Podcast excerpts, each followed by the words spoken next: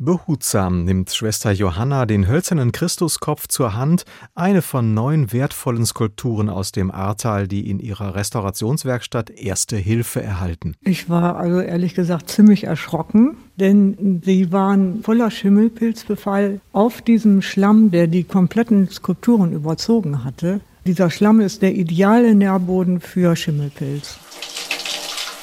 Der reichlich unappetitlich stinkende Schlamm an den kostbaren Stücken muss so schnell wie möglich weg. Und dazu muss Schwester Johanna gegen alle Regeln ihrer Restauratorinnenkunst vor dem behutsamen Trocknen nochmal mit Wasser ran. Weil er verbindet sich mit der unterliegenden Fassung und er wird hart wie Beton. Also den kriegt man dann im getrockneten Zustand nicht mehr ab. Die Restaurationswerkstatt im Kloster Engeltal ist eine Filialstelle des Mainzer Dom- und Diözesanmuseums.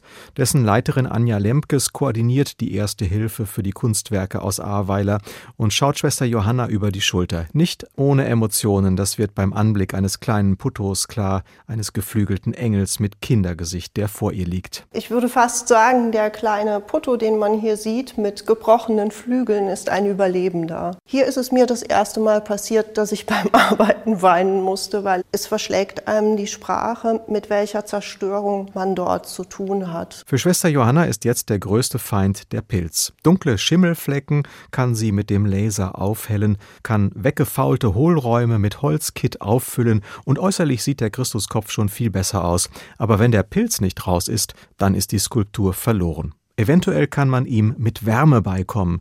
Deshalb hat sie Pilzproben genommen und zur Analyse eingeschickt. Skulpturen kann man aber nur bis 55 Grad erwärmen, ohne dass sie Schaden nehmen. Manche Pilze töten sich bis zu dieser Temperatur ab, aber andere sind resistent. Viele Generationen haben vor diesen Skulpturen gebetet und Trost gefunden. Schwester Johanna freut sich, dass sie erste Hilfe leisten kann für diese kostbaren Flutopfer, für den Christuskopf oder die Figur Anna Selbtritt aus dem 15. Jahrhundert.